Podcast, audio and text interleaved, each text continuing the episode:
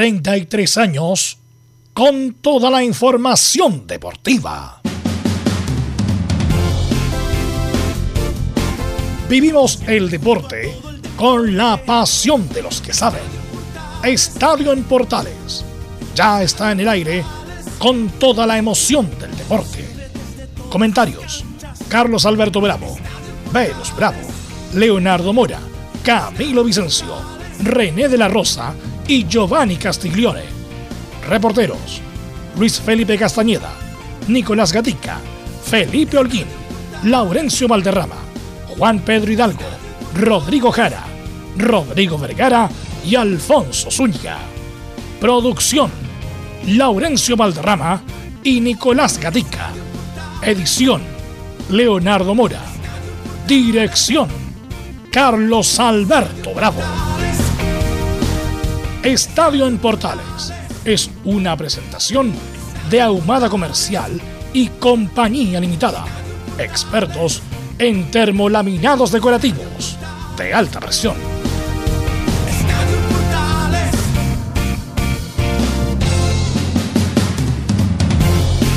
¿Qué tal? Buenas tardes. ¿Cómo le va Estadio Portales en el aire? Hoy desde las 22 horas juegan Chile, Perú. 20 horas peruana, por cierto, por las clasificatorias. Y será transmisión de Estadio Portales por todas sus plataformas. Pero entre las 20 y las 21 tendremos una previa en fútbol y algo más.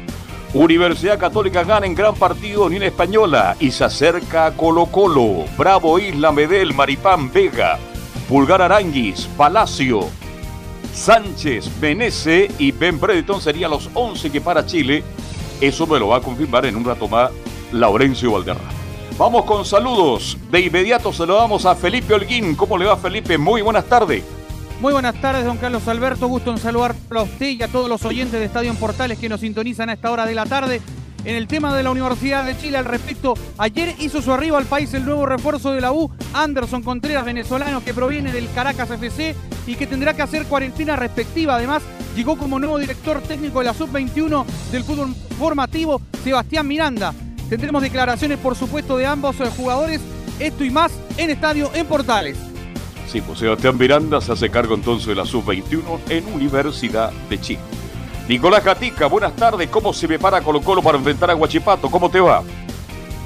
Buenas tardes a todas las sintonías de en Portales. Claro, Colo Colo por supuesto que ya sabe el resultado. De ayer estaban cruzando los dedos para que Unión Española le sacara un punto al menos, pero no pudo hacer. La Católica sigue firme con ya varios partidos consecutivos y bueno, se preparan nomás para enfrentar el día sábado a Guachipato.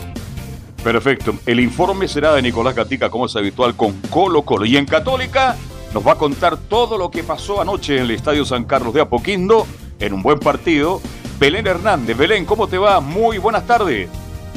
Muy buenas tardes, Carlos Alberto, y a todos los que nos escuchan a esta hora. Sí, siguen las, risas en, en San Carlos de Apoquindo con este nuevo triunfo, con el quinto partido consecutivo eh, eh, eh, ganando.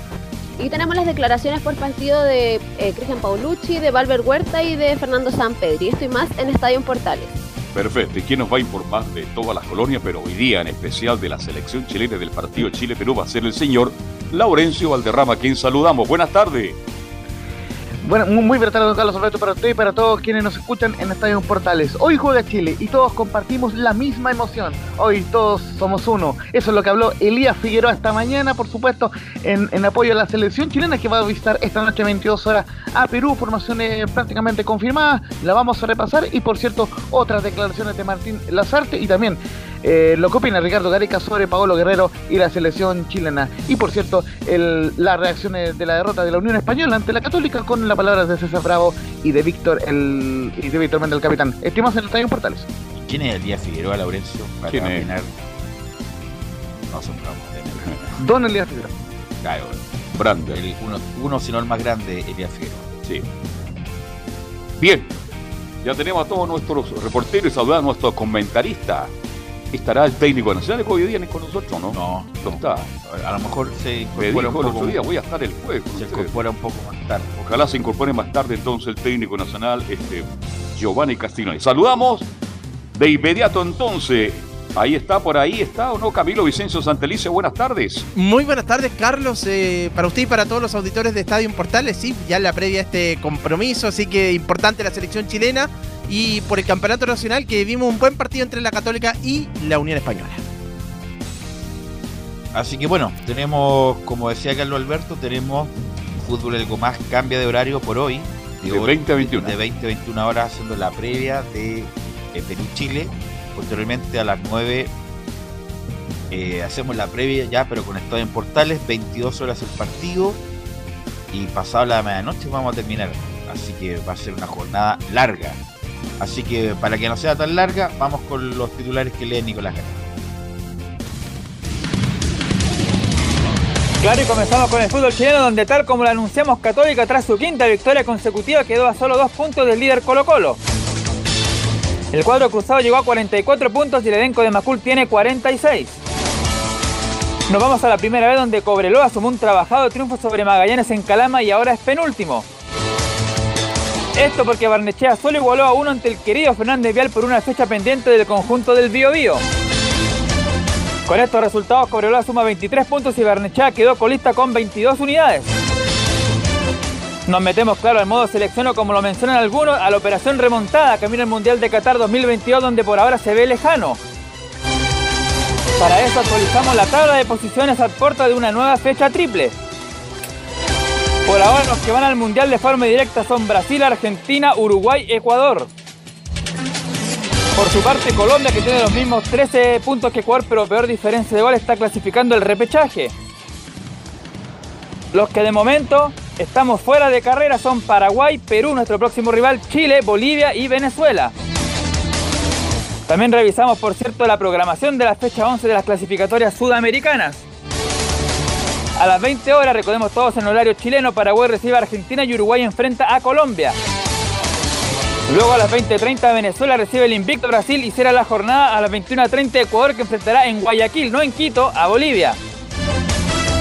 Y por supuesto a las 22 horas Chile visita Perú en Lima donde por clasificatorias el historial registra nueve enfrentamientos. En estos partidos oficiales en la capital peruana Perú ha ganado 6 encuentros, Chile 3 y no han habido empates. Y lo recordábamos ayer, las últimas tres visitas de Chile a tierras peruanas registran una derrota y dos victorias. Nos vamos al tiro donde finalmente tendremos dos chilenos en el cuadro principal del Master 1000 de Indian Wells. Cristian Garín que enfrentará o al danés Holger Run un jugador proveniente de la Quali.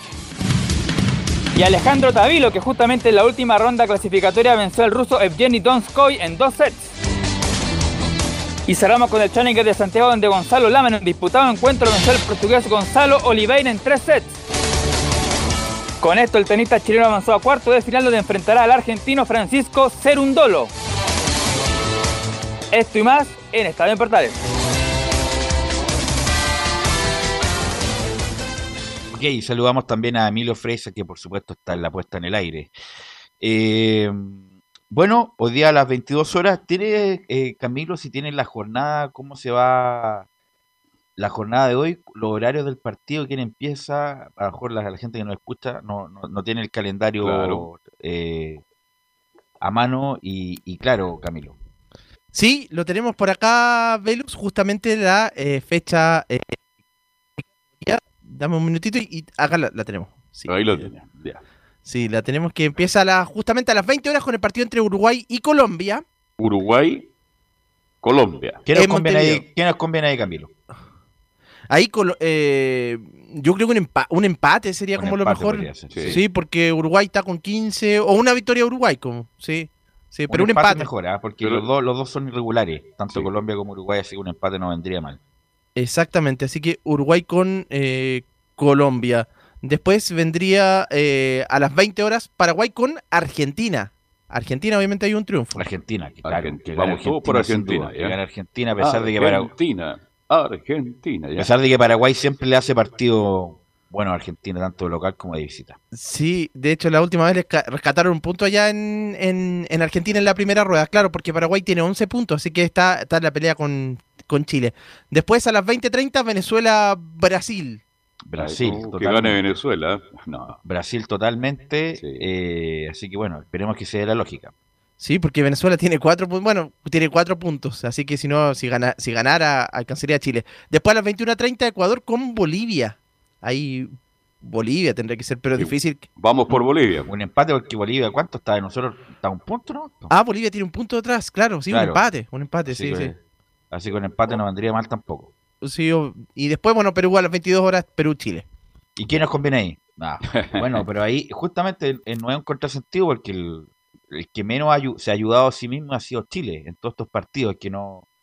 Ese partido con Bolivia, increíble que Chile lo haya empatado. Llegó como 10.000 veces y hizo un gol.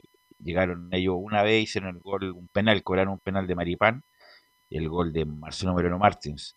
Así que independiente de la. Ojalá se den los resultados que comentamos, pero lo primero que tiene que hacer Chile es eh, ganar, ganar su propio partido. Así que esperemos. Perú también tiene lo suyo, a pesar de que tiene algunas bajas. Así que le vamos a preguntar inmediatamente a Laurencio Valderrama justamente el detalle de este partido, las bajas de Chile, las bajas de Perú, las posibles formaciones, declaraciones, el ambiente, todo con Laurencio Valderrama.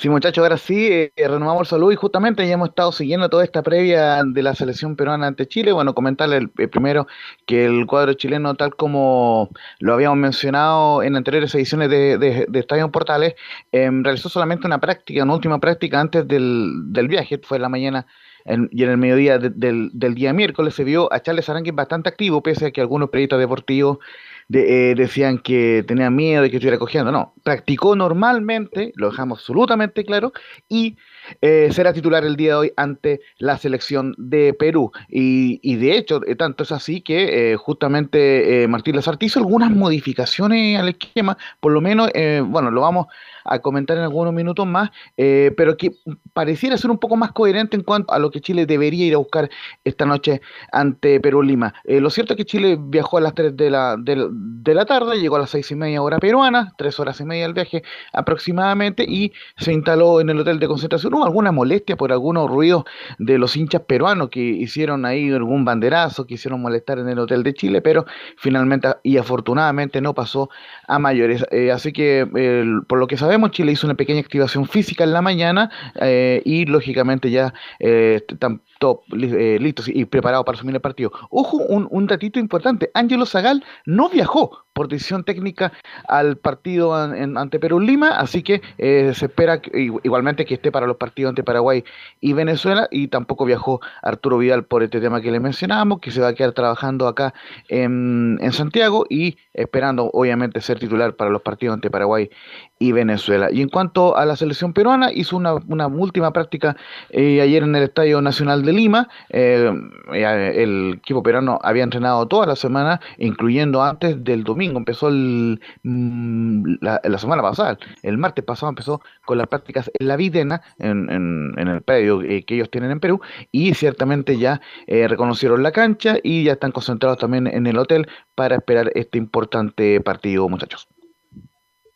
Bien, estamos expectantes, estábamos con, lo decía Velo, lo de- bueno, Chile también tiene problemas, con- le faltan dos o tres jugadores importantes, a Perú también, pero la información que manejamos por ahora, mi estimado, es que es Paolo, ¿ah? definitivamente el titular, Sí, confirmado. Sí, y, esa, ¿ya? Justamente el- el- la, la información que manejamos la de Pablo Guerrero, y si le parece, va- vamos de inmediato con lo que decía Ricardo Perdón, pero también fue nominado Farfán, ¿ah? creo que está Farfán también, ¿no? Está Farfán. ¿Ya? Sí, sí, está. Porque en las nominaciones anteriores no estuvo Farfán y ahora vuelve. No, sí, pero la, la nómina salió hace rato ya. No, no, no, me refiero a la fecha anterior. Pero por eso, la nómina, Sí. esta nómina ya salió hace un tiempo y estaba, se conocía que Farfán ya estaba ya. ¿Por qué estaba, por lesión estaba Farfán afuera o por eh, Sí, Decisión sí, sí, técnica. él, él- él- él viene con una molestia física y tanto así, mira, justamente por aquí tenía el nombre del jugador peruano que con- aquí tal, gracias. Eh, Alex Valera, delantero de Universitario de Perú, que viene de marcar un triplete en la liga peruana,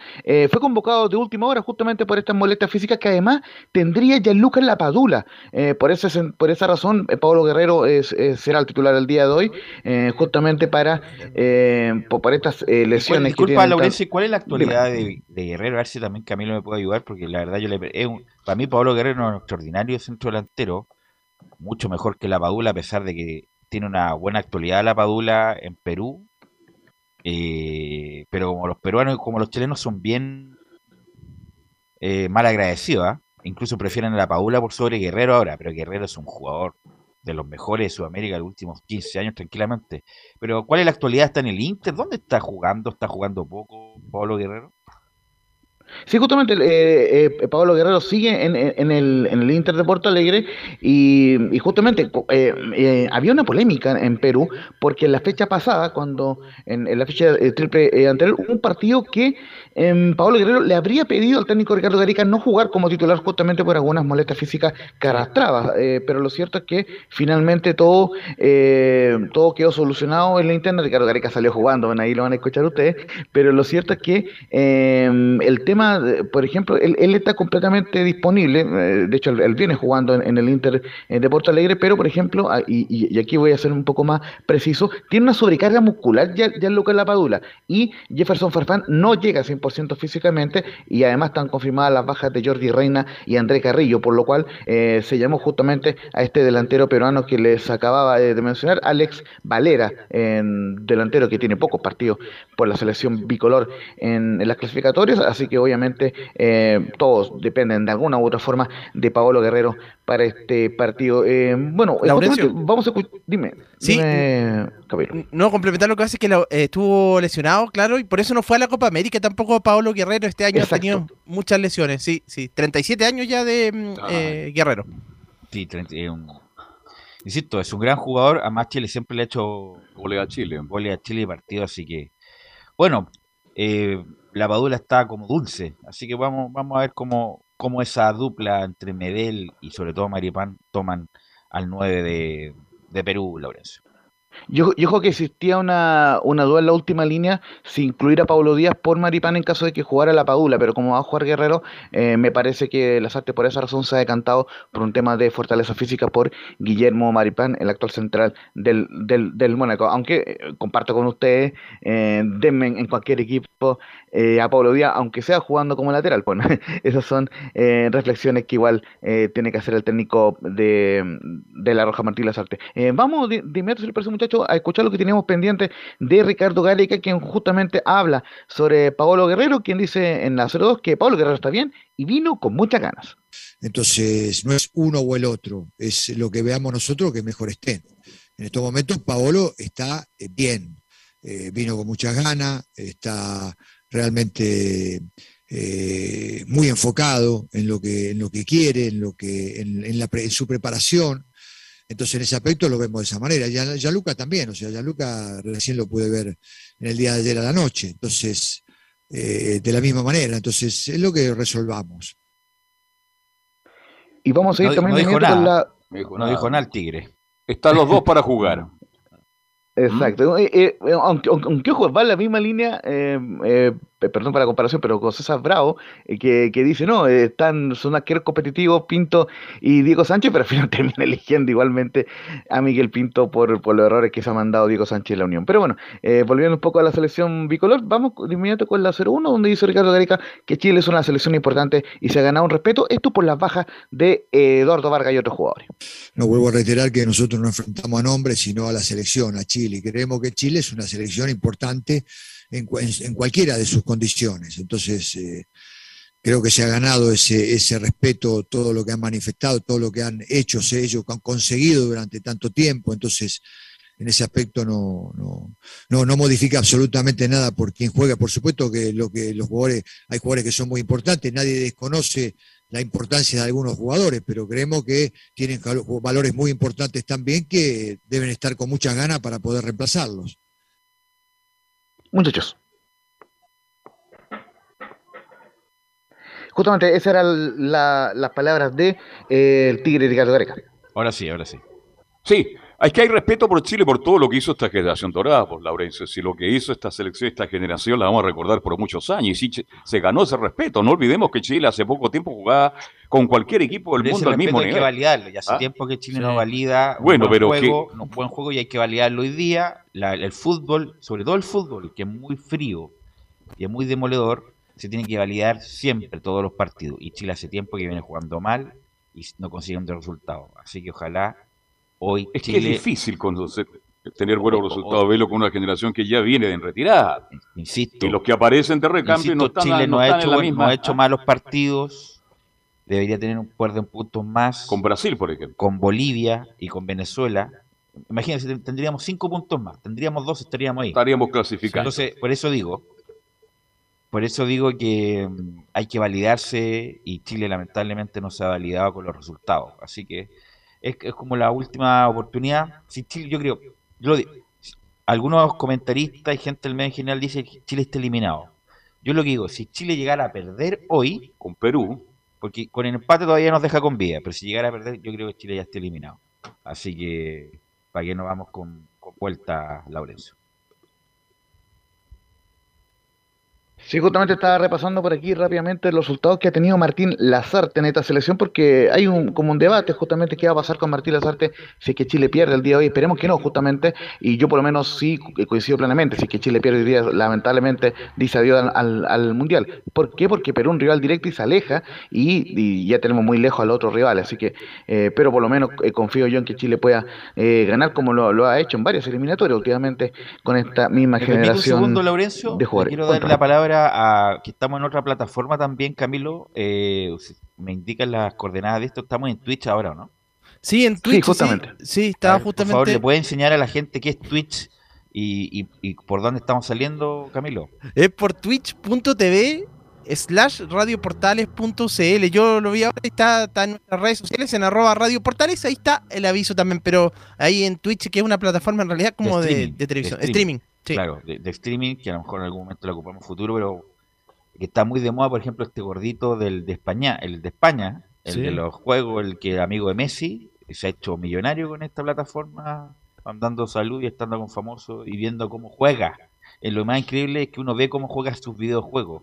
Y la gente ve cómo juega él. Mira, la- las las vueltas de la, de la modernidad. Así que estamos en Twitch para los que son un poco más tecnologizados, Lau- Laurencio. De hecho, en Twitch es Radio Portales CL, así que para que Ya. ahí lo. Radio Portales CL. En Twitch. Ya. Ok, Laurencio. ¿Y usted baila Twitch? Eh, no? por, su- por supuesto, el, el agradecimiento ahí a, a Anselmo Rojas, que es justamente eh, quien se maneja con todos estos temas tecnológicos, ahí nuestro relator y, y también hombre que sigue constantemente a La Roja, a, a Colo Colo y otros menesteres. Eh, justamente lo, lo que les quería un poco eh, reiterar eh, era un poco lo que dijimos al, al- al comienzo, que Ángelo Zagal y Arturo Vidal no viajaron a este partido. Arturo Vidal, recordemos que está sancionado por tarjetas amarillas, y hay otros jugadores, mm, ojo eh, muchachos, con esta lista que, que ya la habíamos repasado, pero siempre el público se renueva, como bien dice Camilo Vicencio. Eh, hay nueve jugadores chilenos que están con riesgo de sufrir eh, suspensión para los partidos ante Pa- Paraguay y Venezuela.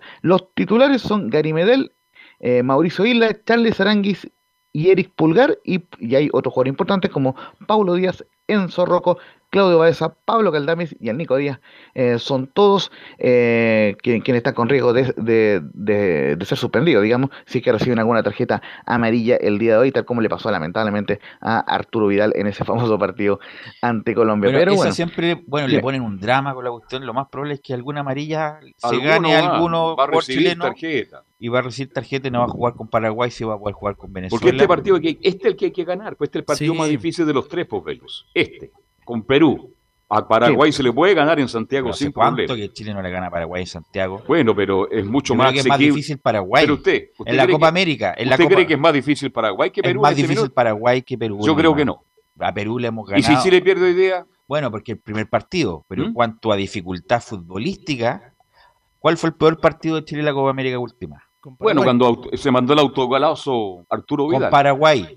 Con para, no, pues la Copa América, que se jugó en Brasil. ¿Cuál Sí, fue el sí, partido más malo de Chile? 2-0 Con Paraguay. Con Paraguay. Con Paraguay Chile no la tocó prácticamente. Fue el peor partido de Chile. Quedamos eliminados como el, el Mundial pasado, con 3-0 en el Monumental, que fue un desastre. Últimamente nos ha costado mucho Paraguay en cuanto a dificultad futbolística. Perú es más abordable, no obstante el clima hostil de la localidad del Perú, pero Chile siempre se ha impuesto a Perú en la historia. Por supuesto que ha habido periodos que Perú no ha ganado, pero en general, comillas, no, no me gusta esta palabra, tenemos paternidad sobre Perú. Pero Paraguay siempre nos ha costado, me acuerdo la eliminatoria del 86, me acuerdo el partido con Bielsa acá, cuando perdimos 3-0 y la gente gritaba ole, me acuerdo del último mundial, me acuerdo de la Copa América. Paraguay siempre ha sido más difícil para Chile históricamente, a pesar de que ¿Ves? a Berizzo le dan como cañón. pero Paraguay el- Entonces el- estamos el, eliminados. el equipo más difícil. Ojalá podamos ganar el Estamos próximo eliminados partido, entonces del Mundial. el próximo partido, Laurencio.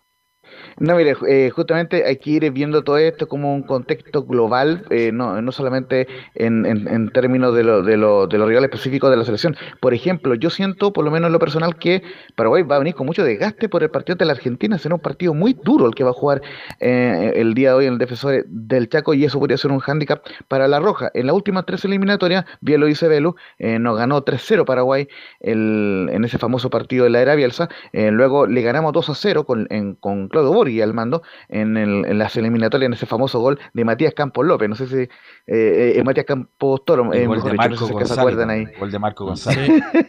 Ese famoso partido ahí, 2 a 0, victoria en el Nacional. Y ciertamente ese, ese partido que en mi criterio no- nos deja eliminados de Rusia, esa derrota 3 a 0 con el autogol de Vidal y esa jornada donde Alexis Sánchez estaba entre el City y el United en pleno camarín. Eh, pero bueno, eh, justamente lo, que, lo que nos concierne es Perú y además los peruanos también están preocupados porque tienen que visitar a, tienen que recibir a Chile y posteriormente visitar a los peruanos. Entonces, o, eh, lógicamente por esa razón quieren, eh, no sé si la, la palabra es cuidar, pero no exponer a, eh, al, al jugador Lapadula, eh, al mismo Farfán, a otros jugadores que no están 100% físicamente y por eso van a jugar los titulares que vamos a mencionar a continuación, porque estas se- serán las más probables formaciones del cuadro chileno, con un asterisco que lo voy a mencionar de inmediato, sobre todo en la selección chilena. Eh, y lógicamente va- eh, va- va- vamos a escuchar antes eh, un par de declaraciones de Martín Lazarte, que se me estaba escapando por acá, porque hay un par de, par de temas que no comentamos ayer, que igual es importante mencionar. El primero de Ben Brereton, que va a ir como titular por primera vez en clasificatoria. Eh, recordemos que, eh, que Ben no fue utilizado en, en los partidos ante Argentina y ante Bolivia. Por, por clasificatoria y tampoco pudo venir eh, después de Copa América por todo este conflicto con los ingleses. Así que vamos a ir primero con, la, con dos declaraciones de, de Martín Lazarte con la 05, donde dice Ben Brichon lo ha hecho bien, pero veo una euforia que va más allá de la realidad. No sabía responderte porque me parece que sería cargarle una mochila muy, muy pesada, ¿no? Este, yo creo que Ben lo ha hecho bien con nosotros, pero eh, hay como una especie de, de una euforia que me parece que va más allá de la realidad, más allá del momento bueno de Ben, que eso también es, es muy importante, ¿no? Este, eh, pero repito, no, no, es un jugador muy joven, todavía en la selección chilena está haciendo sus primeras armas y no, no, no me parecería justo cargarle una mochila muy pesada. Ahora, está claro de que si, si juega, como por ahí estamos pensando que ocurra, este, la importancia es la máxima, como la tienen los 11 que entran y los otros que esperan, incluso los que no compiten. Para este grupo de futbolistas, para nosotros como cuerpo técnico y funcionarios, etcétera, todos sabemos la importancia de esta triple fecha, la más importante de todas para nosotros, la que se ha jugado hasta ahora. Y bueno, y en este caso también cae la de Ben, pero repito, no, no única de Ben, la de Ben es su cuota de responsabilidad, su cuota de importancia repartida en- entre la de todos los demás. Y justamente se le consultó en rueda, en rueda de prensa cuando, cuando aún no se sabía muy bien la formación eh, chilena por Felipe Mora, justamente por qué no convocó antes a, a Felipe Mora y si lo hace ahora, y esta es la particular respuesta de Martín Lazarte la 07, me pareció que antes estaban otro mejor que él. Porque me pareció que estaba mejor otro que él.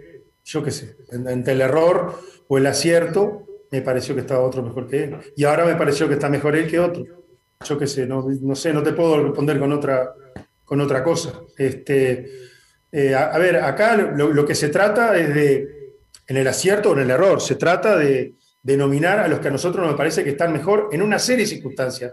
No solamente vale pensar, ah, qué gran momento está hoy.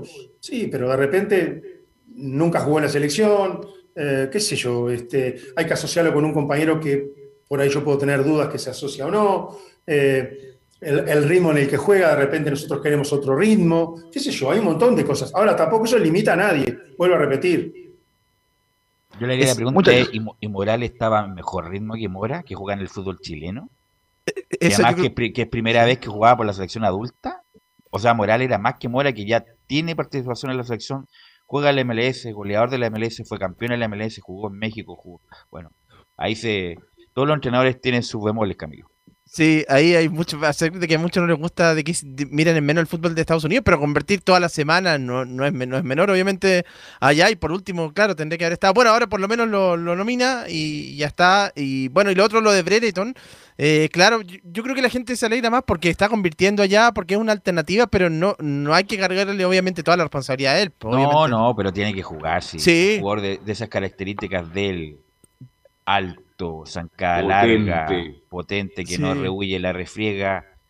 Y además no tiene ese jugador Chile, tiene que jugar. Jugar con, con, lo, después nos va a dar la formación Laurencio, pero con, lo, con, con Alexi y con las dos variantes que, bueno, ahí lo, podemos discutir, Laurencio. ¿A usted no le gusta Menezes, parece? Este no, Menezes es un buen, te corretea te correteaste a los delincuentes, Meneses, pero la, idea, poco, la idea es, jugar con, una pelota, con una pelota de fútbol. Y, y, lo de Palacio, insisto, también un buen jugador que la selección no ha hecho nada todavía. Exactamente, muchachos. Bueno, ahí estamos, eh, lógicamente, eh, a la espera de, lo que pueda eh, comentar ahí, o, de lo que pueda plantear Martín Lazarte esta noche ante Perú. Uno hubiera pensado, imaginado que en, atención al, a la urgencia que tiene Chile de ganar, que hubiera puesto a, Felipe Mora con ben pero justamente en la formación que les vamos a comentar ahora, vamos a explicar un poco o tratar de meternos en la cabeza de Martín Lazarte qué es lo que quiere plantear esta noche, porque la formación, por lo menos en, la, en las seis de atrás, o los siete, está totalmente confirmada, nada que, eh, nada que decir, ningún cambio al respecto, con Claudio Dorado capitán en portería, Mauricio Isla, Gary Medel, Guillermo Maripán y Sebastián Vegas en defensa, Eric Pulgar y Charles Aranguis en el doble 5. Ahora, ¿cuál es el tema? Que por lo menos lo que mencionábamos ayer era Carlos Palacios por derecha, Alexis Sánchez como media punta y Jan Menezes por izquierda y Ben Brereton como único delantero. Ahora, lo que se ha comentado en estas últimas horas es básicamente lo siguiente, de que juegue con un 4-4-2 y no con un 4-2-3-1, donde eh, Carlos Palacios y, y, Jan Meneses hagan eh, ese recorrido de ida y vuelta para evitar que se desgasten Isla y, y Vega subiendo hasta raya de fondo eh, y dejar a Alexis Sánchez solo en delantera con Ben Brereton y obviamente dejar un poco más suelto a, Charles Aranque para que genere el fútbol y Alexis no esté tan solo. Esa sería como la, otra alternativa. No, pero hay una, disculpa, disculpa, la disculpa, disculpa, disculpa. Pero hay una contradicción, pero ¿cómo va? deja libre a Charles, que Charles es un todocampista, te llega abajo, te llega arriba, para que los dos muchachos, Palacio que no siente la marca, él no siente la marca y no va a corretear tampoco. Ah, lo puede hacer sin duda, pero no lo siente. Como Meneses que prácticamente ha hecho un trabajo, ha hecho un trabajo extraordinario de corretear y, corretear al lateral, pero tampoco su, él es delantero, entonces lo ponen como para corretear. Entonces, dejar arriba a Charles, que puede jugar incluso más atrás, para que los muchachos lo cubran en, posición defensiva a, a, dos jugadores que no sienten la marca, es muy arriesgado, la verdad. Es muy arriesgado. Así que ojalá que el equipo no esté partido en algún momento. Además, y si alguno de estos nombres no camina, ojalá que el cambio sea rápido. Que no esperemos hasta los minutos 75 del segundo Eso es verdad. Hay que ah. recordar que los primeros minutos con Colombia, por ejemplo, fueron desastrosos y, y los primeros 15 ya había que hacer un cambio y no lo y no lo hizo para corregir cuando puso a Pablo Díaz de lateral y había que corregir inmediatamente eso, sacar a Pablo Díaz, ponerlo de central probablemente tal y ahí la ponerlo de lateral, donde juega, que fue un error grosero de, de Lazarte que no corrigió en su momento Laurencio. Claro, y, justamente como, bien me mencionaba Belu en general, en, el medio y, en todo lo que hemos eh, em, reporteado lógicamente el gran nombre que, que, genera la discordia que es Carlos Palas, el resto de, de, de, lo, de las formaciones más o menos lo que uno puede esperar de Martín Lazarte en esta jornada y siempre y, siempre y cuando eh, eh, estando el, el, asterisco de que Felipe Mora podría haber jugado. Ojo que estuvo en el partido ante Perú, el 2 a 0, el de la ida, así que eh, Felipe Mora esperemos pueda esta vez sí convertir en, en el partido ante el cuadro de, de, Perú, sí que le toca ingresar obviamente en el segundo tiempo. Y yo en lo personal también, yo le tengo mucha fe a lo que pueda hacer el Juaco Montesinos y que también le toca sumar minuto en el complemento. Mientras que tiene más fe que el Vita. ¿eh? Pero mira, pero mira, Laurencio, con todo respeto, no quiero debatir. Juaco Montesinos puede ser pero ¿dónde juega el Juaco? En Audax. Ojalá entre y haga un gol y todas las portadas. Y el tipo es muy simpático además, muy simpático. Pero él mismo ha dicho, él lo dijo, oye, es como, oye, otra cosa aquí, el Sí, ritmo de acá, ritmo, es otra sí. cosa, cómo le pegan a la pelota, cómo se mueve. Es otra cosa, viejo, por eso cuando dicen, y puede ser en algún momento Gil, perfecto, puede ser algún jugador local, perfecto, pero es otra cosa jugar en la selección donde todos los jugadores mejores del mundo, en las mejores ligas del mundo, donde es otro ritmo, siempre, y los jugadores que van de la liga chilena a la selección lo, ellos mismos lo indican. Entonces Montesino está impresionado por el ritmo y la técnica en velocidad que tienen los jugadores, y eso que no están, entre comillas, los más dotados, ¿ah? pero quedó impresionado. Ojalá Montesino se vaya luego de Audax, no por Audax, sino por él, para que pueda justamente estar un escalón más arriba y ser eh, un jugador ya eh, nominable siempre y ojalá estar en- dentro de los 14 o 15 jugadores de la selección. Las condiciones le sobran por ahora, las tiene, así que pero tiene que darle tiempo al tiempo. Bueno, sí, Tiene, tiene que, tiene que desarrollarse en otro medio más para... exigente uno. Lo mismo pasa en Argentina, siempre dicen lo mismo. Los jugadores locales cuando van a la selección, otra cosa, Mm, mira cómo sí. Ah, Di María, sí, sí. Messi, cómo corre este y cómo corre lo otro. Así que es otra cosa, Es, es verdad, eso es muy, es muy cierto, así que, pero condiciones tiene, mi estimado Laurencio. Y a lo mejor tener campañas, Exactamente. Tener campañas internacionales porque Joaquín Montesinos solo ha jugado justamente en el campeonato nacional, ni siquiera ha tenido Copa Libertadores, Copa Nada, Sudamericana. Exactamente, Mira, no lo juega que ningún pasa partido que- internacional el juego Montesino porque justo llega el Audax, ahí gracias al camión, justamente ¿Qué llega el, el, el, el Audax justamente llega después de que quedaron eliminados de la Copa con el, con el Paqui Meneguín en su momento, entonces obviamente eh, no ha jugado partidos internacionales, pero por lo menos en la selección eh, confían de que Joaquín Montesino pueda emular el rendimiento, por ejemplo, de lo que hizo Marcelino Núñez, que entró muy bien en ese partido ante Colombia y que incluso estuvo cerca de marcar un gol, así que eh, por lo menos eso es con cuanto a la selección chilena. Ahora vamos de inmediato con Perú para ir O sea, cerrando mira, el informe. mira, Mira, mira, disculpa, mira, disculpa, mira. yo no- Sigamos debatiendo. Estoy como como, como Mochati, no puedo dejar de pasar. Oiga. Muchati, lo dio vuelta Pero el punto es. Núñez es un excelente jugador. Jugó un ¿Ya? correcto partido. ¿Cuántos tiros libres tuvo Núñez que le mandó a la galería con Colombia? Entonces no digamos que jugó extraordinario. Jugó No, correcto. no, no, nunca es una, espérate, es una gran posibilidad, porque esta, esta cuestión, y no solamente, no lo digo por ti, Laurencio, que eres un extraordinario productor, periodista. Bueno, el, Laurencio. mejor, el mejor de Pero, América. pero el, el modelo, el medio replica, qué gran partido de Marcelino. Sin duda es un gran jugador, gran PK, titular de la Católica, que puede ser en algún momento titular de la selección, pero con Colombia jugó regular, pero no jugó un gran partido, entonces como que el medio replica, replica, y el, tipo que no vio el partido, oye, parece que es bueno Marcelino, sin duda que es bueno Marcelino, pero jugó ahí nomás, de cuatro tiros libres, los cuatro le pegó afuera. Entonces, hay que guardar, no, no, no exagerar, como dice Horacio Pagani con, con, con a ciertos jugadores, Laurencio.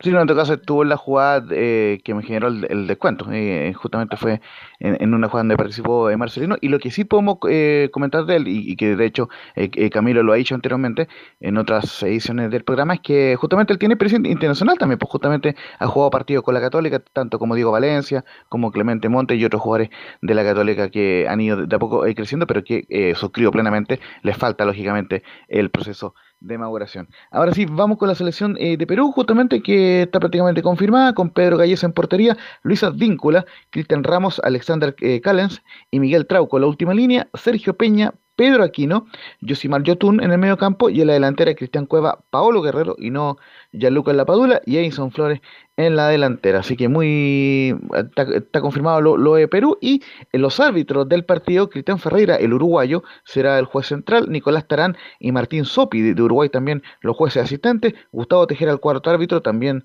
de, la República de Uruguay y en el bar estará Nicolás Gallo y Carlos Betancourt, ambos de Colombia. El partido será hoy día a las 22 horas y por supuesto Chile tiene que ganar sí o sí, si no se complica demasiado la posibilidad. Ya lo comentamos hace algunas semanas que Chile debe ganar 20 de los últimos 27 puntos para asegurar como mínimo el repechaje. Eh, así que así de complicada está la situación para Chile eh, y tiene- por lo menos eso de- tiene- dentro de la matemática. Tiene que ser por los dos tercios. Ah, ya. ok. Mm. Ahí- ok. Oiga, pero Al por- final, es no, que- es que- hasta es que usted justa- está haciendo la encuesta. ¿Algo más, imagínese. Eh, sí, eh, justamente repasar muy brevemente cómo están la tabla de posiciones, por lo menos en la parte que le interesa al, equipo chileno. Uruguay, o sea, Bra- Bra- Brasil y Argentina están escapados con 24 y 18. Nada que hacer con ello, que clasifiquen al mundial. Uruguay está tercero con 15, Cuartos, Ecuador y Colombia con 13. Chile está hoy día a 6 puntos de la zona de clasificación directa y de repechaje al Mundial. Sexto está Paraguay con 11, séptimo Perú con 8 y octavo Chile con 7. Es decir, Chile no puede perder hoy día, sino eh, queda ya prácticamente eh, fuera del Mundial. Noveno Bolivia con 6 y décimo Venezuela con 4 y Martín Lazarte hasta ahora ha ganado solamente uno de sus nueve partidos oficiales de la, selección chilena. Esperemos que hoy día de, una vez por todas se revierta esa tendencia. En rigor, eh, son uno de 10 partidos oficiales ha ganado Martín Lazarte solamente ese 1-0 ante Bolivia en Copa América, muchachos. Así que lo dejamos invitado hoy día, 21 horas, Perú-Chile con toda la previa con el equipo, con Carlos Alberto Bravo, Velus Bravo y, todo el Oye, pero a las 20, porque aquí hay mucha gente que escucha el deporte, escucha fútbol y algo más. Hoy día vamos de 20 a, 21 horas en un horario totalmente distinto, diferente producto del fútbol y tendremos invitados. Ya tenemos a uno comprometido. Y lo digo al tiro, Juan Carlos Letelier, jugador de selección, hombre gol, hombre importante, yo estaba pensando, está comprometido. ¿Cómo no vendría Juan Carlos Letelier ahora, ahora en este Ah, por el, con el contragolpe, por la velocidad. No, pero un, delantero de ese fuste, un tipo aguantador, contragolpeador, goleador, nos vendría perfecto Juan Carlos Letelier. Gracias, Laurencio, muy amable, nos encontramos en la noche entonces. ¿No va a estar con color, con el equipo de colores? Sí, después nos encontramos, obviamente. Ya nos vemos con la Unión Española. Sí, después con la Unión Española. Eh, vamos a la pausa, Emilio, y volvemos con la Católica, lo que pasó ayer, el gran triunfo de la Católica en la Unión Española.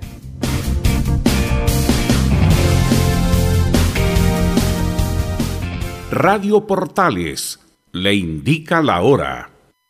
Las 2 de la tarde, 11 minutos. ¿Quieres tener lo mejor y sin pagar de más? Las mejores series de televisión, los mejores eventos deportivos, equipo transportable, películas y series 24/7. Transforma tu TV a Smart TV. Llama al 973-718989. Twitter arroba panchops. Visita www.radiosport.cl, el sitio web de la Deportiva de Chile. Programas noticias, entrevistas y reportajes, podcast, radio online y mucho más. Todo lo que pasa en todos los deportes lo encuentras en www.radiosport.cl. La Deportiva de Chile en Internet.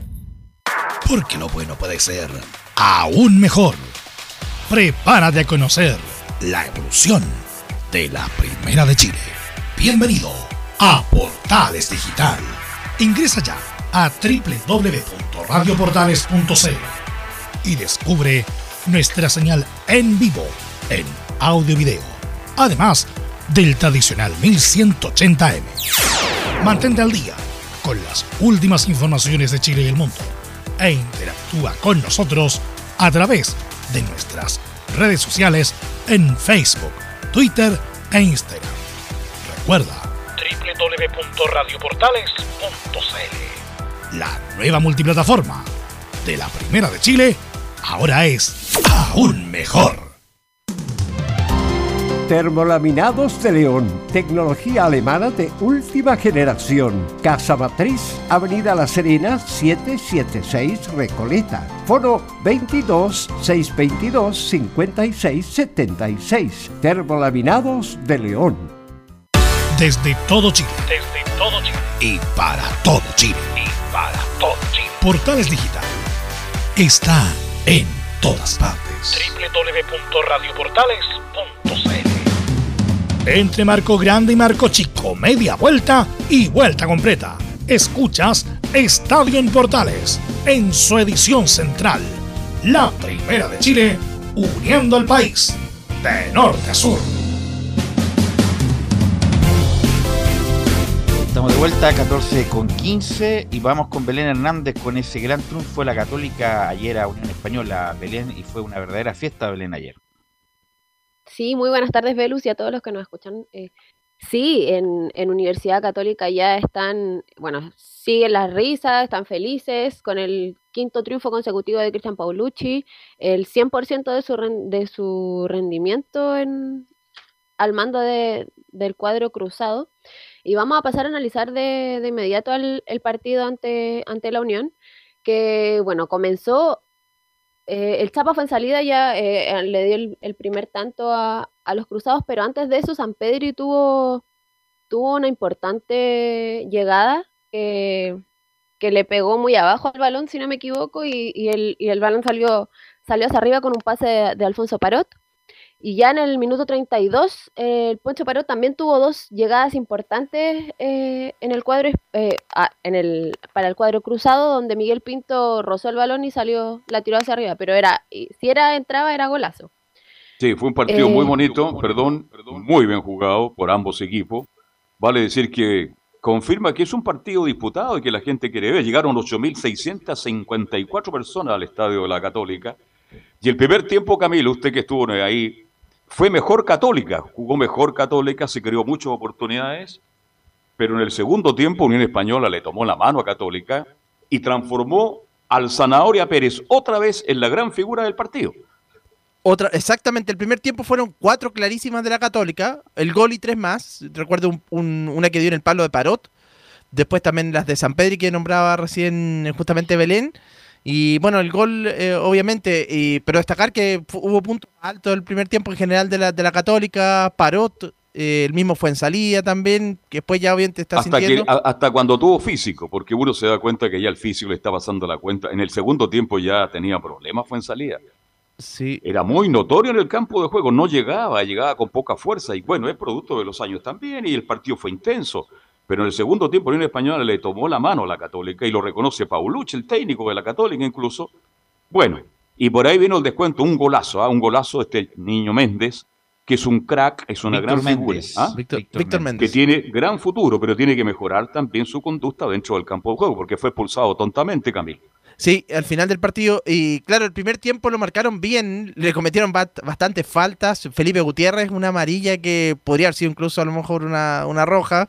Pero bueno, en definitiva una, fue una amarilla. Después también Fernan- y- Ignacio Saavedra. El primer tiempo lo controlaron bien a, a Víctor Felipe, Felipe Méndez. Y lo que usted dice, Carlos, claro, lo- el segundo tiempo eh, Pérez tuvo dos atajadas clarísimas. El, eh, Sebastián Pérez, tanto así que ya está haciendo, eh, obviamente ya se está ganando el cariño de la hinchada de la Católica.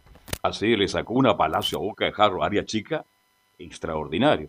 Pero en fin, fue un lindo partido, Belén, muy bien disputado, muy bien jugado y bueno, fue difícil rival de Unión Española, pero lo importante es que Católica ganó y sigue ahí, a la casa de Colo Colo. Así es, como mencionaban, eh, se destacó en, las conferencias de prensa eh, el rendimiento que está teniendo Sebastián Pérez en el arco y la seguridad que le está dando al equipo. Eh, ayer, como bien lo dijo Mira, Carlos mira, Alberto, Evelyn, Sebastián Pérez está siendo una buena, es un muy buen atajador, pero no sé si es del estilo que Católica quiera para futuro. Lo más probable es que Católica contrate un arquero, no sé si el estilo de Ituro, pero de esa envergadura para afrontar lo que venga en Copa Libertadores.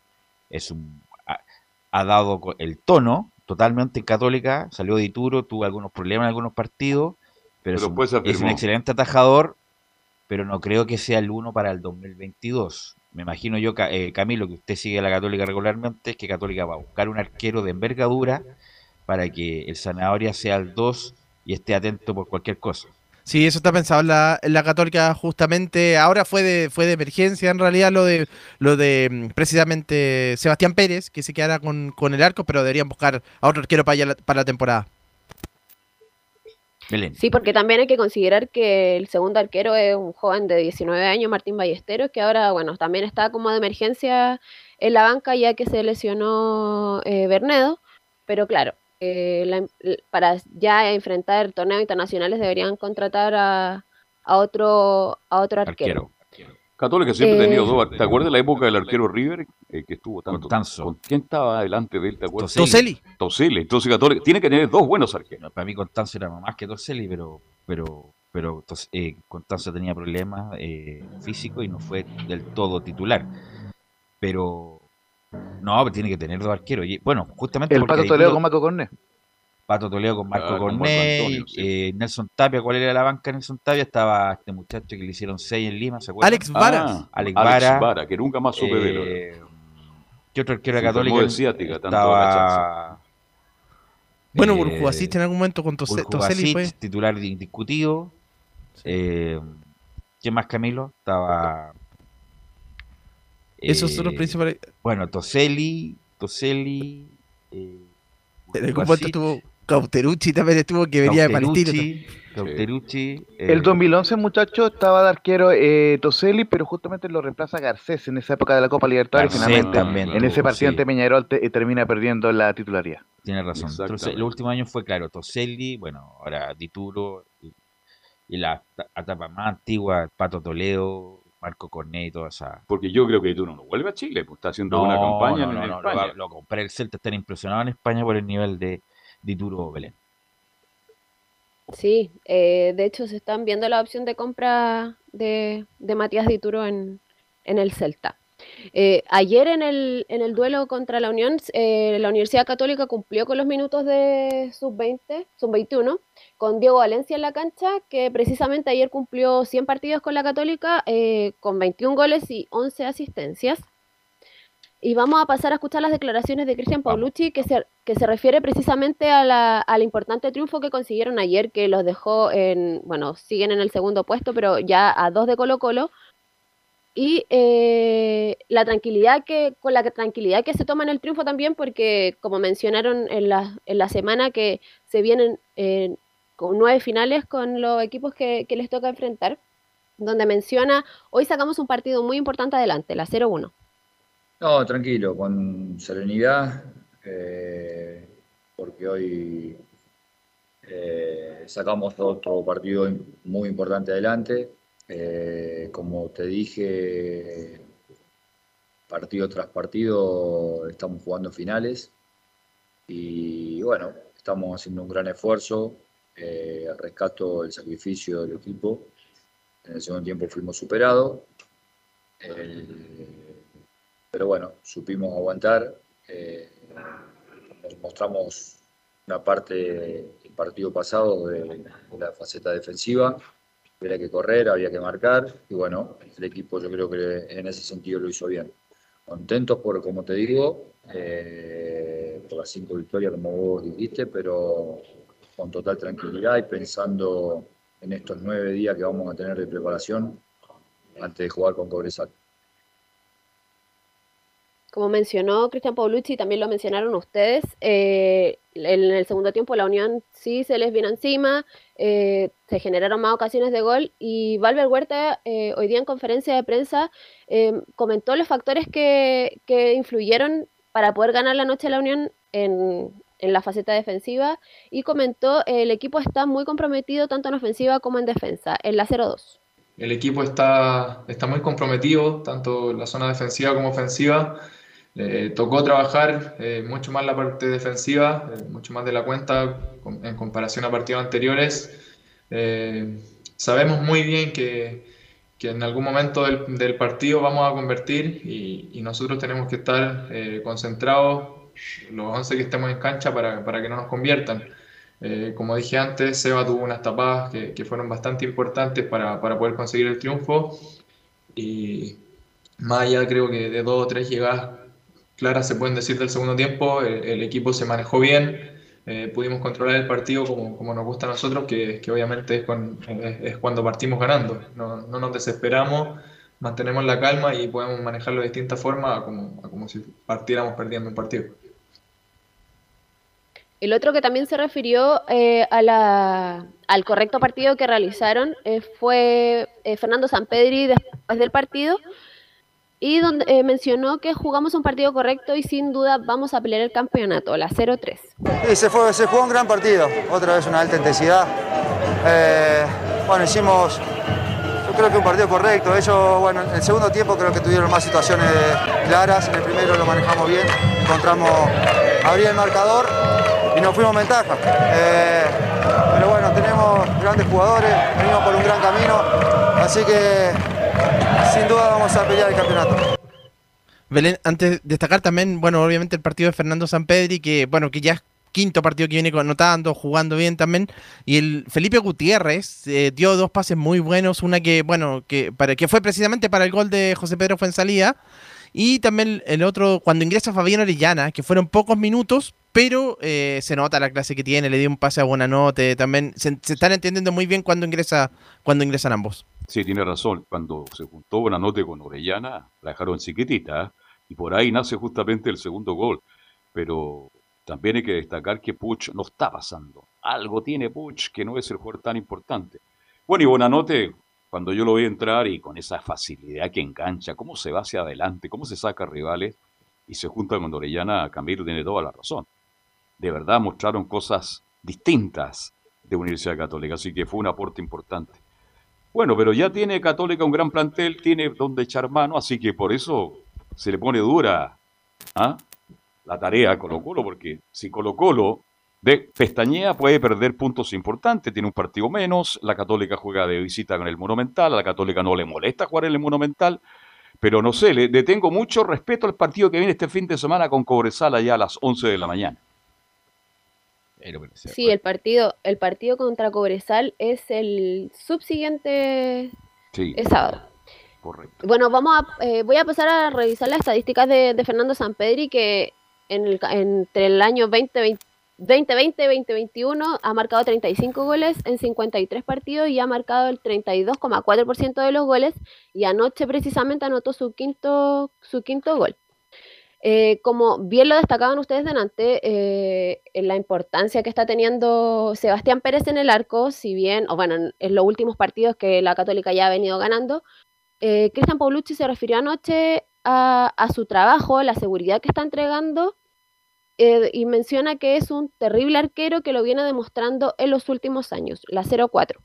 Yo creo que Sebastián es un terrible arquero, lo viene demostrando en los últimos años en el fútbol chileno, así que no, nos sorprende de nada. Eh, es difícil suplantar a, un futbolista que fue elegido el mejor futbolista del torneo el año pasado y en los últimos dos o tres años yo creo que Matías Dituro fue el mejor arquero sin ninguna duda del fútbol chileno.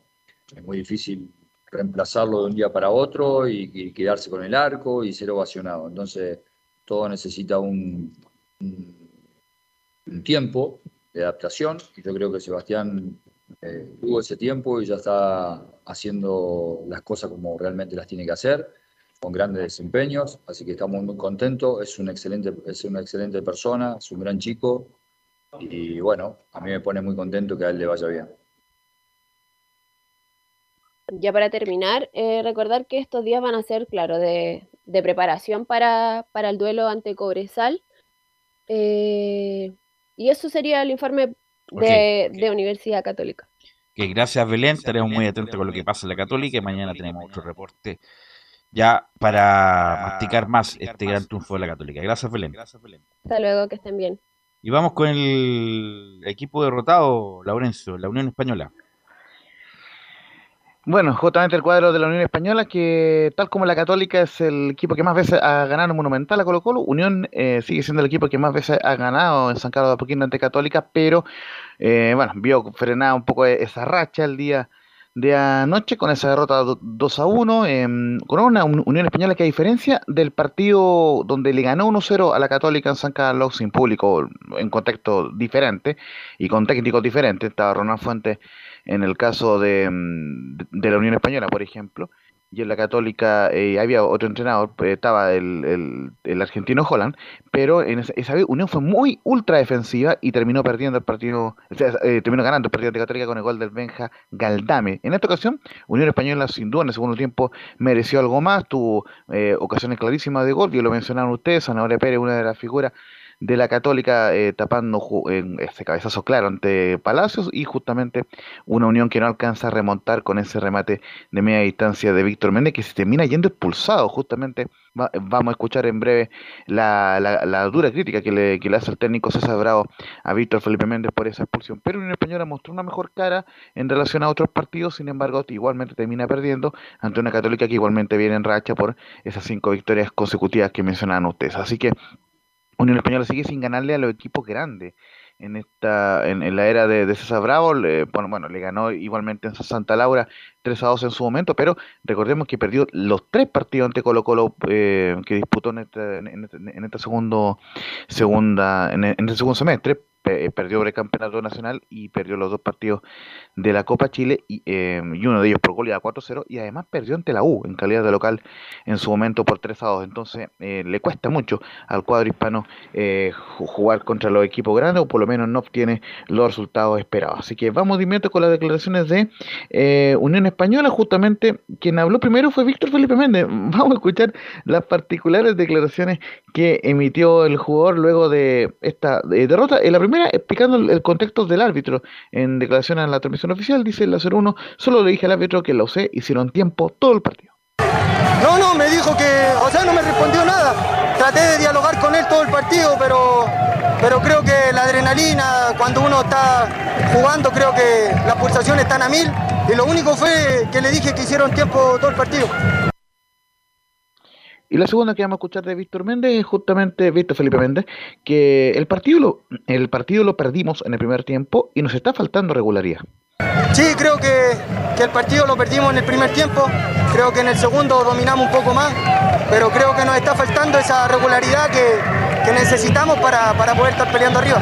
No, no, creo que, que debemos ser un poco más intensos a la hora de, recuperar el balón, porque creo que cuando lo tenemos no- nos creamos varias ocasiones y tratar de, de mantener el, el arco en cero, porque nos generamos varias ocasiones por partido y, y nos está faltando eso, tratar de- de que no nos hagan goles. Muchacho. Yo le recomendaría a Méndez, que es un buen jugador, que sea respetuoso con sus compañeros. Hace muchos gestos en la cancha cuando se equivocan. Yo Sí, es muy, sí, es muy cascarrabia. Sí, muy Es cascarrabia. cascarrabia. Y esos jugadores, uno que tiene la oportunidad de jugar en, en cierto ámbito, son lo peor.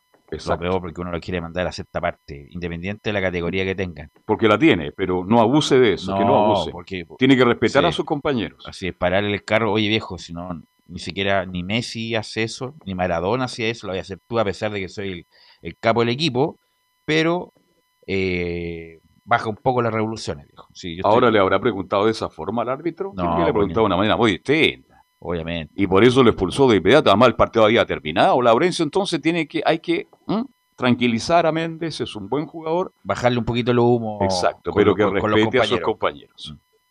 Justamente, ¿por qué pasa esto con Víctor Felipe Méndez? Porque él asume la capitanía de la Unión, recordemos después de que eh, sancionan al, al Mono Sánchez con esa sanción eh, eh, administrativa en su momento. Entonces, Víctor Felipe Méndez tomó, el eh, tomó la capitanía, pero justamente tiene estos, estos gestos que, que obviamente tiene que ir mejorando. Y justamente aquí le manda una reprimenda pública.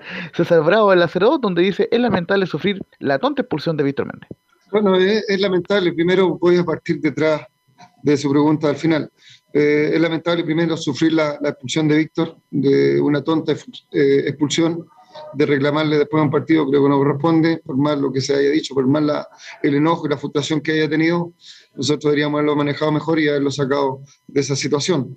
Eh, el rendimiento no tan solo de Víctor, creo que hoy día Víctor se ve bien porque el equipo funciona bien y hay jugadores que destacan mucho más que otros por puesto y por la posición que tienen, pero creo que hoy día me quedo con el, el rendimiento en general del equipo, lo hicieron bastante bien, tuvieron mucho punto honor de llegada, de querer revertir situaciones y de siempre buscar el arco rival que, que no creo que hace tiempo no veo un, un equipo que haya hecho ver mal a Católica en su estadio y con toda su gente que vino hoy día.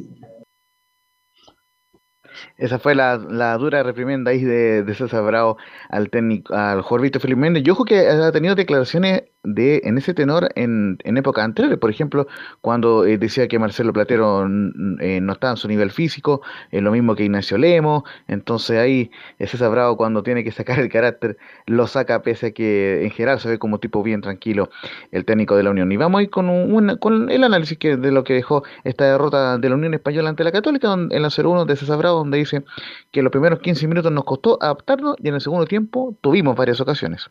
Bueno, el análisis del partido, los primeros 15 minutos del, primer tiempo creo que nos costó afianzarnos, adaptarnos a, la cancha, al juego rival, donde no- nos quitó la pelota, no- nos movió de un lado para otro y se creó ocasiones de gol. Después de los 15 creo que se fue emparejando el partido, eh, ya con llegando, eh, atreviéndonos nosotros a presionar un poquito más arriba, generar los, los cortes de circuito que, que ahí tenía eh, Católica, donde se asociaba, y nosotros tratando de llegar al arco rival sin mucha claridad, pero sí ya emparejando lo que es el partido. El segundo tiempo creo que fue, fue, más cargado hacia nuestro dominio, llegando a nosotros siete ocasiones claras de gol y, y ellos solamente una del remate y del remate viene el, el córner y nos hacen el gol.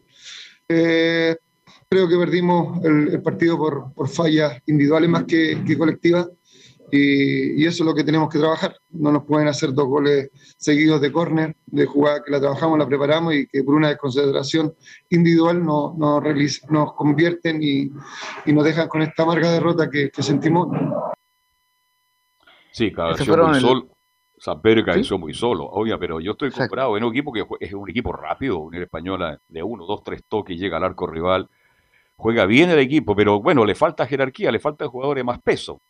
Y de verdad que juega bien. Y el segundo tiempo hizo ver mal a Católica en el día de ayer. Así que lo reconoce hasta Paulich. Así que buen partido Unión, pero lo malo es que no le gana a los grandes, pues, Laurencio. Pero paciencia. Claro.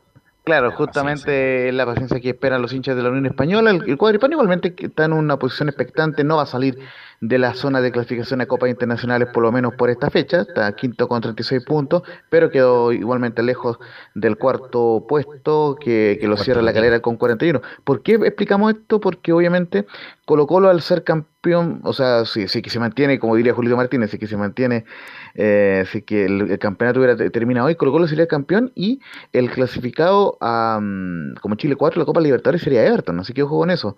Así que el, eh, tienen que estar muy preocupados los, equipos que todavía no aseguran su, su, clasificación a Copa Internacional y, y la Unión Española está sin igualmente del Audas que iba a jugar el día domingo, recordemos, ante Palestino, en el partido que vamos a ir eh, haciendo la previa, se va a jugar en La Pintana, así que interesante el partido que se viene Audas Palestino, mientras que Unión Española tiene que jugar, tal como la Católica, en la semana subsiguiente, el día 16 de octubre, el sábado 16, cuando reciba a Curicunio en el Santa Laura y buscará rehabilitarse el elenco de César Bravo y seguir peleando por acceder a copas internacionales. Oye, eh, buen partido de Miguel Pinto, hay que decirlo también, ¿eh? seamos justos. Sí. Más allá de los goles, jugó muy bien, sacó tres pelotas, gol increíble, así que jugó muy bien. El Yo fuera técnico de la Unión, pongo a Miguel Pinto. Pero, y saca a Sánchez. Saco a Sánchez. Pero yeah. bueno, como Sánchez, eh, comillas, capitán de la Unión, lleva mucho tiempo en la Unión, es difícil sacarlo porque, porque lleva su tiempo, pero como arquero, Miguel Pinto lejos por sobre. Incluso hasta algún momento sacó a, a Cortés de la titularidad el año pasado. Sí. Sí. Eh, a mí me parece que Pinto, bueno, es un correcto. Si, si lo, no, si a Pinto lo ponemos en su mejor momento, con el mejor momento del Mono Sánchez, Miguel Pinto es lejos. Lo que pasa es que ya Pinto ya tiene más edad que, que el Mono Sánchez. Ya me parece ¿Muchacho? Más, me parece que es más, eh, es más confiable Pinto que el Mono Sánchez. Justamente eh, tenemos esa eh, declaración de César Bravo, dice que Miguel Pinto en la 03 ha respondido bien y se merecía una oportunidad. Bueno, se, se va a ver, eh, creo que Miguel hoy ha respondido, nosotros tenemos dos ar grandes arqueros, dos de jerarquía, tanto Diego Sánchez como Miguel, y también se merecía una, una, una oportunidad de, de, poder interactuar dentro de, del equipo, así que no, me quedo contento con el rendimiento tanto de Diego como de Miguel, y después esto es una lucha, pues, quien pelea la titularidad y después la decisión técnica es la, la que manda y la que la que al final va, va a ser la decisión final de, de, quién pueda jugar o no, pero yo me quedo con los dos, buen rendimiento, tengo la, la tranquilidad y la seguridad de que juegue quien juegue me va a responder dentro de, de los tres palos. No se quiso quemar el... No, no, no. Don no puede jugar con los dos. César, César, César Bravo, no se quiso quemar. Respuesta eh, diplomática. claro. ¿no? Eso sería el informe de la Unión Española, muchachos, y vamos Chile hoy. Eh, estaremos todos con la transmisión de No hay nada del Vita. Y, ok, gracias, gracias Lorenzo, muy amable. Vamos a la pausa, Ahora. Emilio, y volvemos con la UIColo.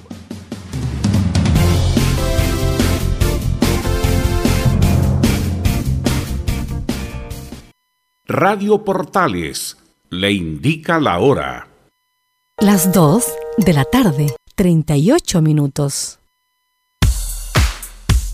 Ahora más que nunca, quédate en casa y disfruta de algo rico sin pagar de más. Somos de la casa, una delicia al paladar. Conoce nuestra variedad de waffles, sándwiches, empanadas de horno y mucho más. Contáctanos vía WhatsApp al más 569 5018 3008. Atendemos todas las tarjetas de crédito y red compra. Infórmate más en nuestras redes sociales, en Instagram y Facebook. Recuerda, somos de la casa, una delicia al paladar. Durante esta emergencia sanitaria, realicemos actividades junto a nuestros niños, niñas y adolescentes. Intentemos solucionar los problemas con diálogo y conversando sobre las emociones que surgen estos días. Que ellos confíen en sus padres o adultos cuidadores puede evitar el consumo de alcohol y otras drogas. Si necesitas ayuda, ingresa a senda.gov.cl o llama al 1412. Senda, Ministerio del Interior, Gobierno de Chile. Visita www.radiosport.cl, el sitio web de la Deportiva de Chile. Programas, noticias, entrevistas y reportajes, podcast, radio online y mucho más. Todo lo que pasa en todos los deportes lo encuentras en www.radiosport.cl. La Deportiva de Chile en Internet. Comercial IAC y Compañía Limitada. La mejor calidad mundial en laminados decorativos. Comercial IAC y Compañía Limitada es Vertec en Chile. San Ignacio 1010, Santa Rosa 1779, Avenida Mata 446 y Portugal 501. Comercial IAC y Compañía Limitada es Vertec en Chile. Desde todo Chile. Desde todo Chile. Y para todo Chile. Portales Digital está en todas partes. www.radioportales.cl Un acercamiento electrónico a todo lo que pasa en el fútbol. Escuchas Estadio en Portales en su edición central. La primera de Chile, uniendo al país de norte a sur.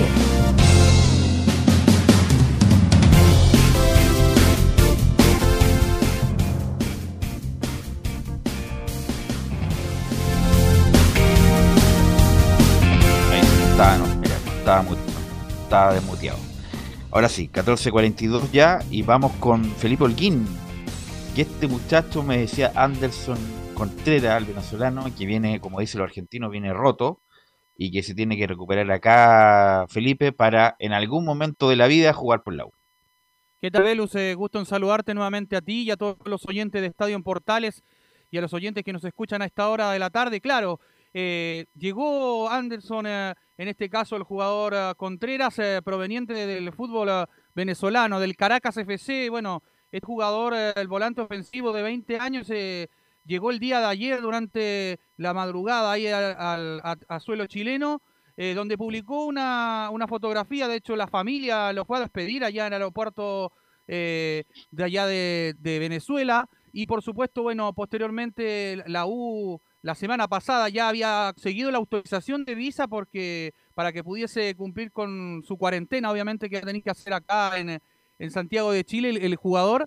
Y respecto a eso también eh, va a tener que analizarse lo que bien decías tú, eh, lo que pasa con su etapa de recuperación de, de la grave lesión que tiene este jugador eh, a la rodilla que se encuentra Velus. Mira, han salido tantos rumores respecto de los que llegaron en la U y de lo que está pasando con la U, lo mismo que Sebastián Miranda. ¿Por qué llega Sebastián Miranda a la sub-21 de la U? La verdad, yo no me explico el por qué. No es, no, no, a lo mejor es un tipo que está trabajando muy bien, no tengo idea, pero Sebastián Miranda es un hombre formado en la Unión, trabajó en la Católica también, me parece. Sí. Dicen que es cercano a Felicevich. Ya, ya, yo ya no sé qué creer, ya la- se dice tanta cosa. Entonces, ¿por qué Miranda llega a la U, a la sub-21? Me gustaría que alguien, no, que aquí tiene un currículum. Bueno, Miranda jugó en Estados Unidos, ¿ah? jugó en el en la MLS en su momento. Un tipo muy educado, ¿ah? Muy no, educado, no sí. cabe duda, un tipo muy, Muy preparado, está, Sí. es un tipo muy decente, pero no sé por qué llegó la U, quién lo llevó, quién lo trajo.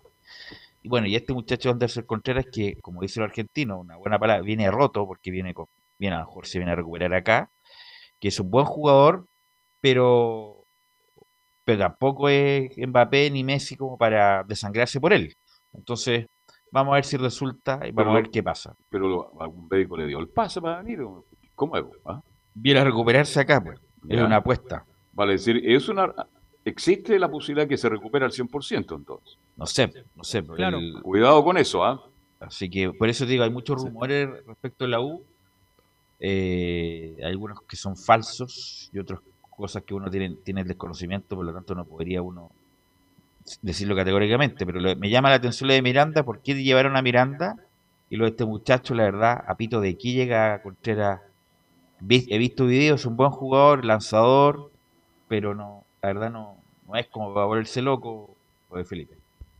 Claro, al respecto hay que tomarlo con mesura un poquito porque, bueno, como lo dices tú, Belu, viene lesionado, eh, el cuerpo médico de la Universidad de Chile lo va a tener que saber llevar y, bueno, viendo cómo va a ser su proceso de recuperación acá en Santiago de Chile, vamos a ver si va a poder contar con él el Huevo Valencia, si es que sigue el Huevo Valencia, de hecho, al mando técnico de la Universidad de Chile el próximo semestre, porque este No, el Huevo no va a seguir, eh, eh, Felipe, va, va a haber un técnico cuando cuando lo más probable el próximo semestre. Claro, y al respecto de, lo de Anderson eh, Contreras, eh, sería ya más tomado en cuenta yo ya para el próximo semestre, porque es difícil por la lesión y también por la gravedad que tiene y, también por el, tema de, los cupos eh, extranjeros también. Entonces es bastante complejo el momento que llega este jugador Anderson Contreras a, a ser parte de la institución de la Universidad de Chile. De hecho, si bien en Azul Azul es, mirado como una apuesta a futuro. El venezolano proviene del fútbol venezolano, como se lo comentaba yo, y, Mira, hecho... la misma apuesta que era eh, Cortés, Brandon Cortés, y Cortés va a terminar su préstamo. Muchas gracias, Brandon. Puede poner algo en Instagram, de vuelta a Argentina. No pasó nada, no es un mal jugador, pero no era para el momento de la U. De la U y el uruguayo que también era Eso. Y tampoco marcó, diferencia. Entonces, que den explicaciones. Golver, y Vargas de por qué trajeron a Cortés y por qué trajeron a, a este muchacho, al Pipo, ¿cuánto era? Barrios. Camilo.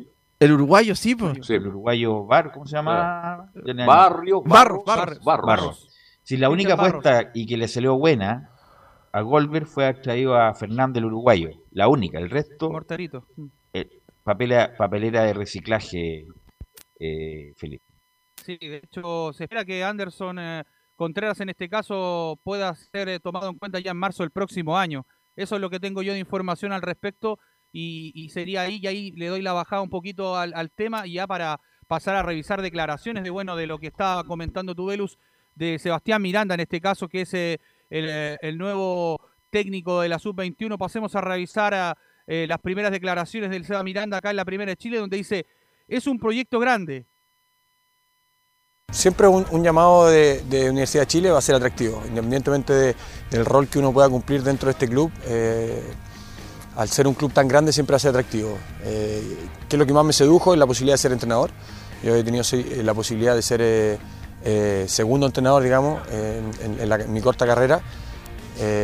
Y, el proyecto, sobre todo el, proyecto que se está forjando en, el club, es un proyecto grande, eh, con alineamientos claros, con perfiles claros de lo que se quiere, tanto a nivel de formación como de, jugador, eh, con una estructura que se está desarrollando de muy buena manera, con una empresa eh, que está detrás de esto como MVP, que, tiene un respaldo muy grande. Entonces, el proyecto es muy grande y, lo que me motivó es ser parte de este proyecto para poder aportar con, mi grano de arena, para poder desarrollar, hacer un poco más grande este club, ya de lo que es, y, tratar de, desde mi lado hacer que eh, los jugadores puedan desarrollarse de mejor manera y llegar mejor preparado al primer equipo.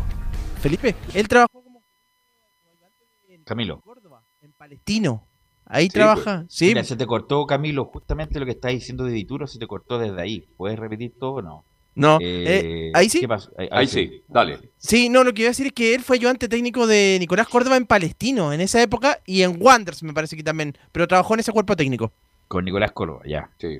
El hijo de Marco Cornea. Ah, eh, Felipe. Claro, y al respecto también de, lo que decíamos, de lo que comentaba ahí el Seba Miranda en este caso como nuevo técnico, tiene que debutar, de hecho, ante el cuadro de Magallanes. Pasemos a revisar rápidamente la segunda declaración de dice, me da mucha ilusión. Obviamente con mucha ilusión, lo primero es, mucha ilusión porque es mi primer partido, tengo muchísimas ganas de eh, que el equipo pueda desarrollar lo, que pretendemos. Eh, y también sabiendo que eh, es, una, una fecha complicada, tuvieron lesiones en el primer equipo que implica que muchos jugadores que son sub-21 pasen eh, al primer, puedan, tengan la posibilidad de desarrollarse en el primer equipo. Entonces, y ese tiene que ser la tónica del club, pero como te digo, la importancia del partido siempre está, las ganas de ganar, los deseos de ganar eh, siempre está, entendiendo que, también Magallanes es un equipo que, eh, que juega bien, que, que hoy está por sobre nosotros en la tabla de posiciones, pero en nuestra casa tenemos que hacernos fuertes, tenemos que hacerle sentir qué, qué significa eh, la U en nuestra casa, entonces haremos todo lo posible porque esos tres puntos quedan acá. Está bien, me parece bien, mira, todos tienen derecho a trabajar, por supuesto, pero... Tener una oportunidad. No había nadie formado en la U que tenga esa capacidad para tomar la sub-21, digo yo. A lo mejor me dirán ustedes, bueno, estuvo el huevo, estuvo Marcelo Jara, estuvo Romero y no pasó nada, entre comillas. Pero igual que Sebastián Miranda, hombre, formado en la Unión, está a cargo del equipo que es anterior al primer equipo, igual a uno le llama la atención. ¿eh? eh le llama la atención, a menos que esté muy. Eh, tenga muy buenos comentarios del, de la gente que trabaja en el fútbol, que yo no lo sé. No sé si trabaja muy bien, mal, no tengo idea. Lo que sé, lo que me indica Camilo, que trabajó en, ese, en ese cuerpo técnico. Pero no hay nadie de la U, por ejemplo, Mariano Puyol, es un desastre trabajando, lo digo con responsabilidad. Eh, sé cómo trabajó en las divisiones menores de Chile, cuando estaba con Claudio Borgi, y yo sé también cómo trabajó en la U también. No, es que pasa por eso. Excluyo, Puyol, pero a ver, no habrá otro no hay a lo Formados en la U. Mira, todos los que nombraste y todo, no le fue bien. Puyol, no le Romero, Marcelo Jara. Aunque Marcelo Jara lo sacaron por, otro, sí, por otra Marcelo cosa. no le fue mal en la U. No, no le fue mal. Bueno, el huevo Valencia que, está, bien. que está acá. Sí. Que el huevo lo, lo, saco ahí porque asumió una labor muy importante, pero no habrá otro histórico de esa época, no sé. Eh, Pato Mardone, bueno, César Bacha. Bueno, está como medio retirado ya César Bacha además que no es tan joven tampoco. Eh, no sé, pues de, edad intermedia, que no esté ahí, no sé. la verdad, bueno, el, punto es que llegó Miranda y esta empresa le tiene mucha. Mucho, le, encuentra mucho futuro, Felipe. Sí, de hecho, falta algún referente, como lo dices tú, Velus.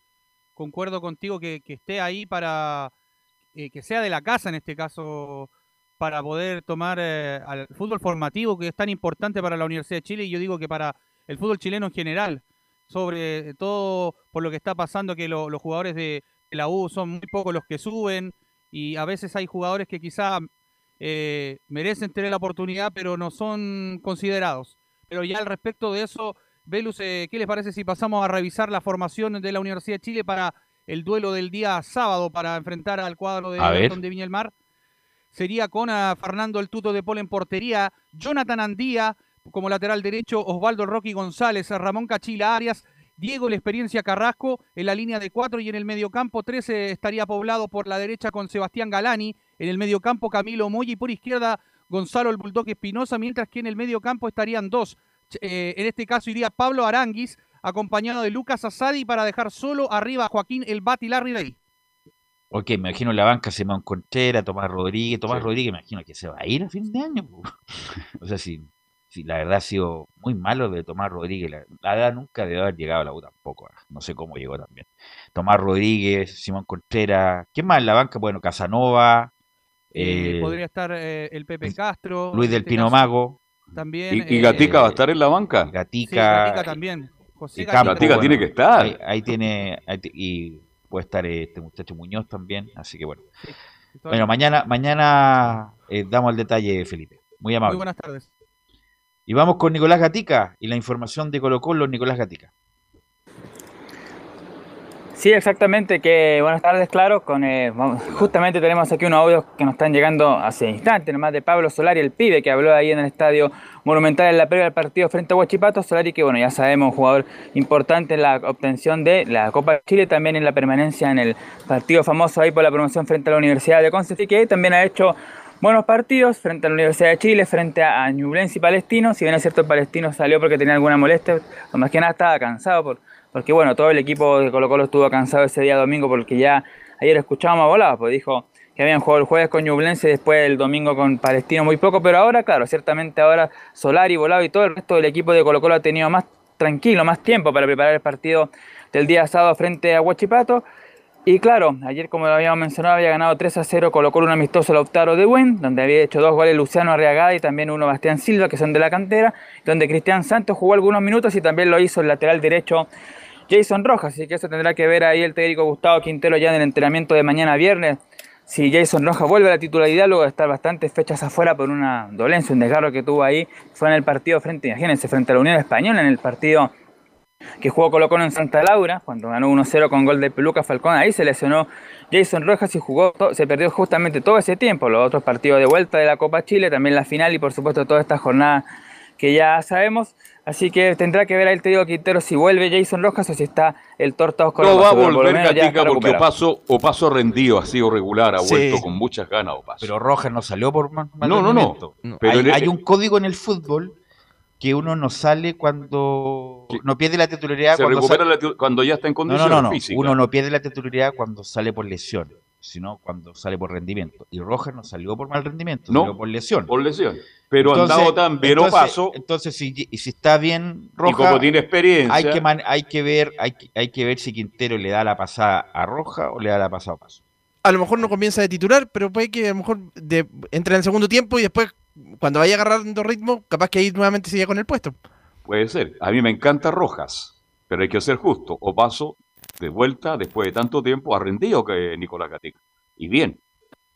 Claro, porque dio minutos justamente como dijimos ayer, el partido amistoso este frente al Lautaro de Win, que por supuesto estos partidos son para probar, igual ahí, como dijimos, destacó Arriagada que hizo dos goles, pero obviamente para el técnico Quintero están por sobre Arriagada ahora Iván Morales, también el venezolano Santos, que también vio algunos minutos frente al Lautaro de Win, como también frente a Palestino, también podría ser una opción, aunque yo creo que el técnico va a ma- mantener prácticamente el mismo equipo que jugó frente a Palestino, salvo por supuesto el retorno de Emiliano Amor, que ya dijimos va a reemplazar a César Fuentes, que lo hizo en ese partido de central, el Peluca Falcón, que estuvo más cargado a la izquierda, que no se acostumbró tanto, lo dijo el técnico Quinteros, ahora va a ir a la derecha, por lo tanto ella está un poco más allá arriba, bueno, el Colo Gil, ya sabemos que no está Gabriel Costa de la selección peruana, y también por supuesto arriba los delanteros que van a seguir siendo volados, sí, e Iván Morales. Y justamente, bueno, como dijimos, tenemos algunas declaraciones del, del pibe, del delantero de Colo Colo, Pablo Solari, que pese a que es argentino, igual suma dentro de los sub-20 del equipo de, de Colo Colo. De hecho, Colo Colo si juega 29 minutos los sub-20 del partido frente a Huachipato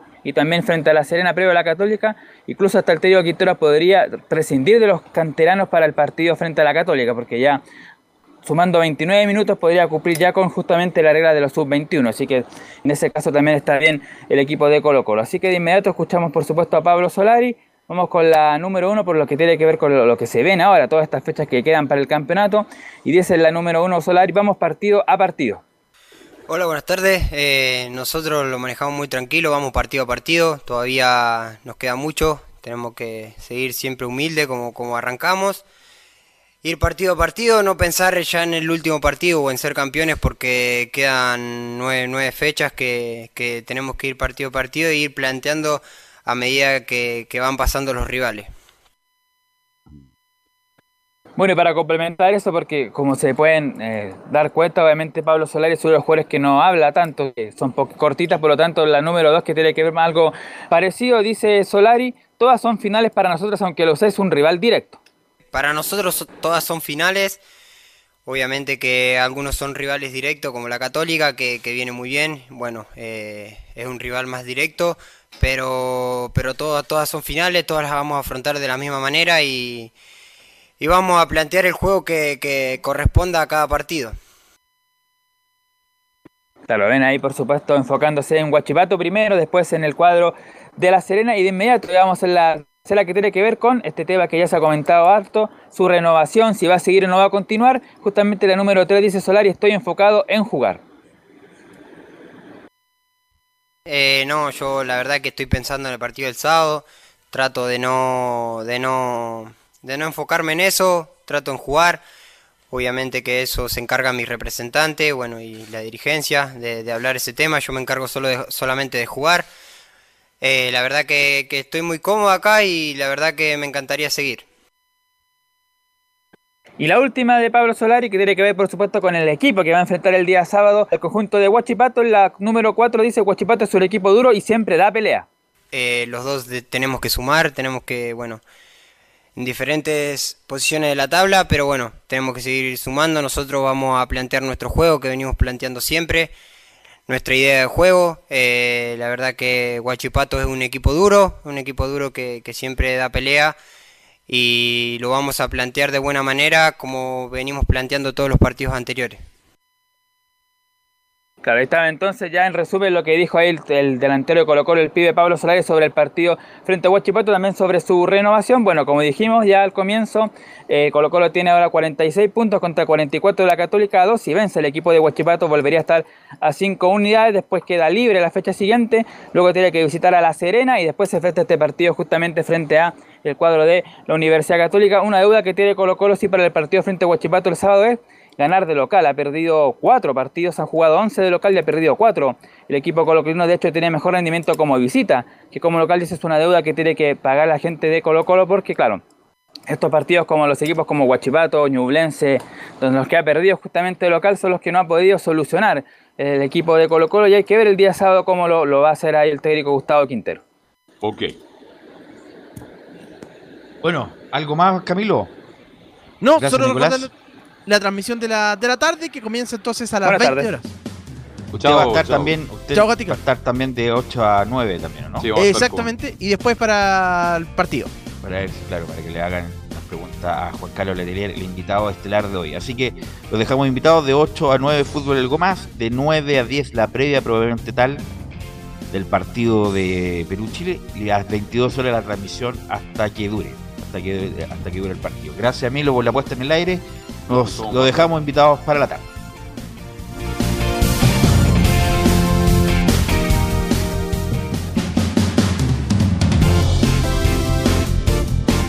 Fueron 90 minutos con toda la información deportiva. Vivimos el deporte con la pasión de los que saben. Estadio en Portales fue una presentación de Almada Comercial y Compañía Limitada expertos en termolaminados decorativos de alta presión.